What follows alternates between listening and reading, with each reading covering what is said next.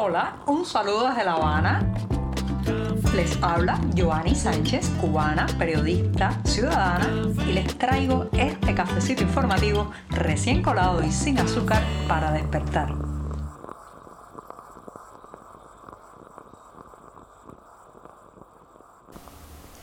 Tiempo de reiniciar la semana informativa en este podcast. Sí, estamos viviendo el lunes 4 de julio de 2022, un programa en que empezaré hablando de violencia policial en Cuba. ¿Hasta cuándo, señoras y señores? Pero antes de decirles los titulares y comentarles los temas de este primer día de la semana en este programa, voy a servirme ese cafecito que escucharon se estaba colando al inicio del programa, así que lo pongo en la taza y les comento que en un inicio voy a hablar de que la policía cubana ha vuelto a asesinar a un detenido, esta vez en la ciudad de Santa Clara. ¿Hasta cuándo seguirá la impunidad? Es la pregunta que intentaré responder en este primer tema. En un segundo momento, calles desiertas de vehículos y tiendas sin electricidad en La Habana. Así estamos viviendo lo que parece ser solo el principio de un verano muy difícil. Mientras tanto, buscarle los encantos al calor. Fíjense los encantos al calor. Eso, a eso ha llamado Miguel Díaz Canel en la red social Twitter. Y por último, decir adiós. Leandro Soto ha fallecido y me voy a ir con una pincelada sobre su obra. Dicho esto, presentados los titulares del lunes, hervidito el café, este programa ya está listo para comenzar.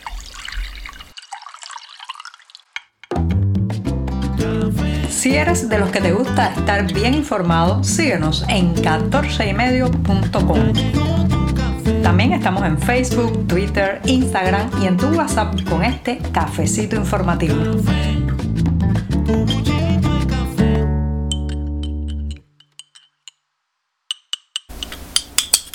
El cafecito ya se ha refrescado algo y me voy a dar un sorbito largo porque comienza esta semana informativa. Después de este buchito sin azúcar, sin una gota de azúcar, paso a un tema que ha indignado a los cubanos en los últimos días. Sí, desde eh, el viernes y sábado comenzaron a circular a través de las redes sociales imágenes, videos, filmaciones que habían hecho en la calle, especialmente en las calles del barrio El Condado en Santa Clara, los vecinos del lugar donde se veía pues el momento de una acción policial bastante violenta y podía percibirse también que había un joven en el suelo. Este joven después, posteriormente, fue identificado como Sidán Batista Álvarez, de 17 años. Se veía al joven esposado en el suelo, herido, incluso se veía que estaba sangrando, los policías golpeándolos y después rematándolo con un disparo. Esto, todo esto fue filmado y además se escuchan en las grabaciones, en los videos que han salido a la luz, eh, que este incidente ocurrido el pasado 1 de julio recibió el rechazo de la población en el momento que estaba ocurriendo. Se veía la gente gritar asesinos, déjenlo, y todo un clima de reclamo a los uniformados por sus excesos represivos, sus excesos violentos, que lamentablemente se saldaron con el asesinato, hay que decirlo así, esto es un asesinato, un hombre esposado en el piso, herido y rematado. Se trata de un asesinato hecho por los cuerpos policiales cubanos. La prensa oficial se ha tardado muchísimo en dar la explicación. Después una nota del Ministerio del Interior ha querido presentar, claro, a la víctima como un criminal, un delincuente que agredía a la policía, pero lo que se ve es una absoluta violación del protocolo en estos videos porque se ve un hombre herido que yace en el suelo, que no puede defenderse, que tiene las manos esposadas a la espalda y los policías se siguen ensañando con él a pesar de no representar un peligro en ese momento en que es eh, eh, herido nuevamente, o sea que le disparan nuevamente. Se ha sabido que recibió tres disparos, al menos esto es lo que ha podido completarse con los testimonios de vecinos, conocidos incluso. Se dice que este joven fue un participante de las protestas del 11 de julio de 2021 uno estuvo detenido incluso salió con una multa después de este arresto y ahora pues muere a manos de la policía en un hecho absolutamente injustificable por parte de los agentes del orden. El oficialismo, reitero, que se demoró bastante en responder o en dar la información, ha tratado de poner una nebulosa, eh, misterio y secretismo como es común en este caso. Y si usted entra a la prensa oficial hoy, verá noticias de excesos policiales en otros países, pero eh, evidentemente hay un deseo, una intención y una política informativa de barrer bajo la alfombra y tapar el incidente que le costó la vida al joven de 17 años, Sidán Batista Álvarez. ¿Hasta cuándo van a pasar estas cuestiones en nuestro país? ¿Hasta cuándo las fuerzas del orden van a tener la impunidad de matar a nuestros hijos? Porque no es el primer joven que muere de esta manera y simplemente no ser procesados, no ser juzgados, no ser para nada de alguna manera, digamos que eh, llevados ante un tribunal por sus excesos. El problema, señoras y señores, es que aquí la policía no se cree un servidor público. Usted le pregunta a cualquiera de esos uniformados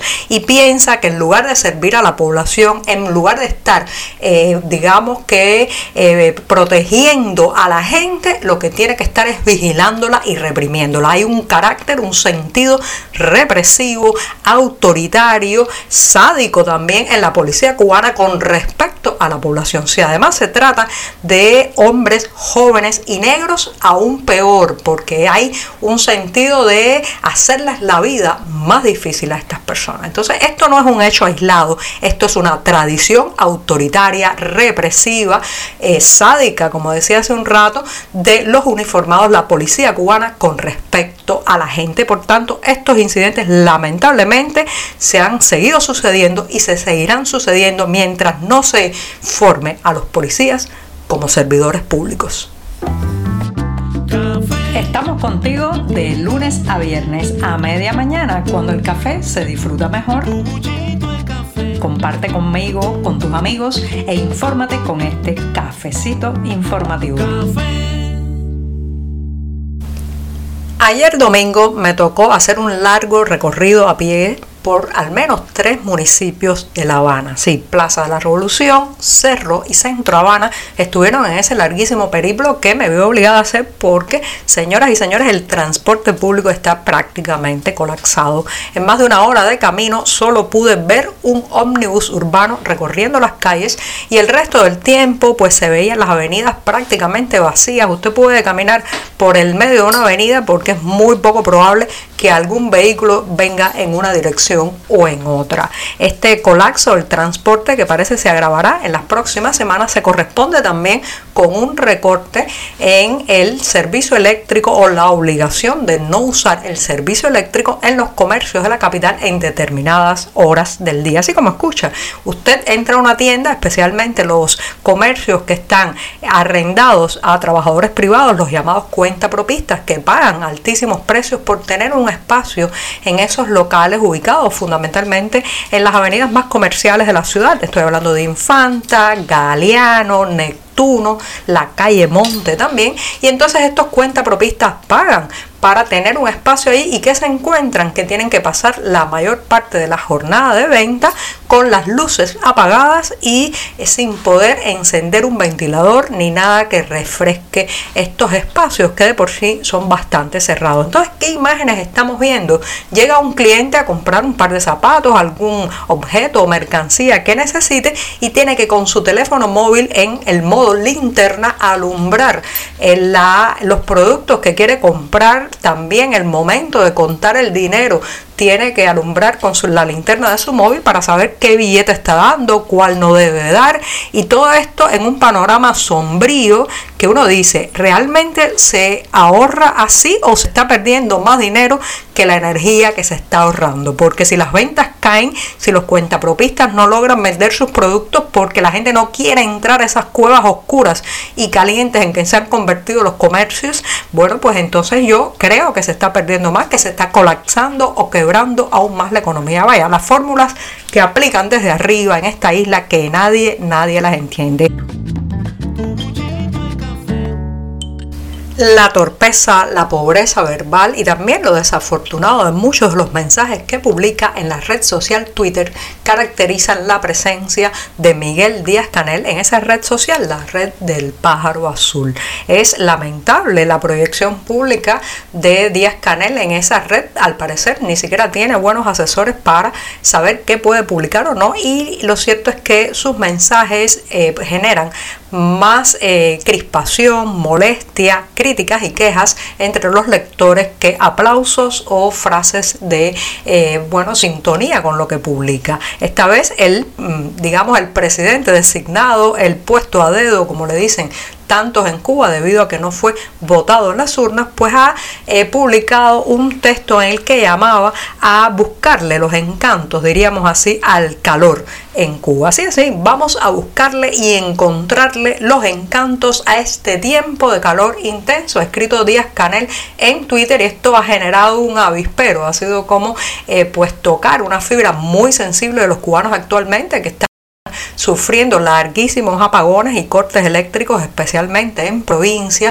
Muchos de estos cortes eléctricos además ocurren en la madrugada, en la hora de acostarse, donde los mosquitos, el calor, eh, no poder encender un ventilador o un aparato de climatización eh, arruinan el sueño de miles y miles de personas a lo largo de la isla. Así que sí, el mensaje de Díaz Canel lo que ha hecho es enojar, eh, aumentar la molestia de una población ya bastante cansada de que el sistema energético nacional se fastidie aún más cada verano. Este parece que va a ser de antología en torno a los apagones. Y me despido en este programa de lunes justamente con una despedida. Si voy a decir adiós al pintor cubano Leandro Soto, quien falleció este domingo a los 66 años en California, Estados Unidos. El artista estaba en ese país después de su paso por un hospital en Tabasco, México, en marzo pasado, cuando se agravó el cáncer terminal que padecía. Una de las figuras más importantes de la plástica cubana de los años 80, este cienfueguero de nacimiento, también estudió pintura y grabado en la Escuela Nacional de Arte ENA en La Habana. Pero yo lo recuerdo especialmente por su obra Kiko Constructor que ustedes pueden disfrutar todavía en el Museo de Bellas Artes de La Habana. Y con esto me despido esta mañana. Muchas gracias. Por hoy es todo. Te espero mañana a la misma hora. Síguenos en 14medio.com. También estamos en Facebook, Twitter, Instagram y en tu WhatsApp. No olvides, claro está, compartir nuestro cafecito informativo con tus amigos.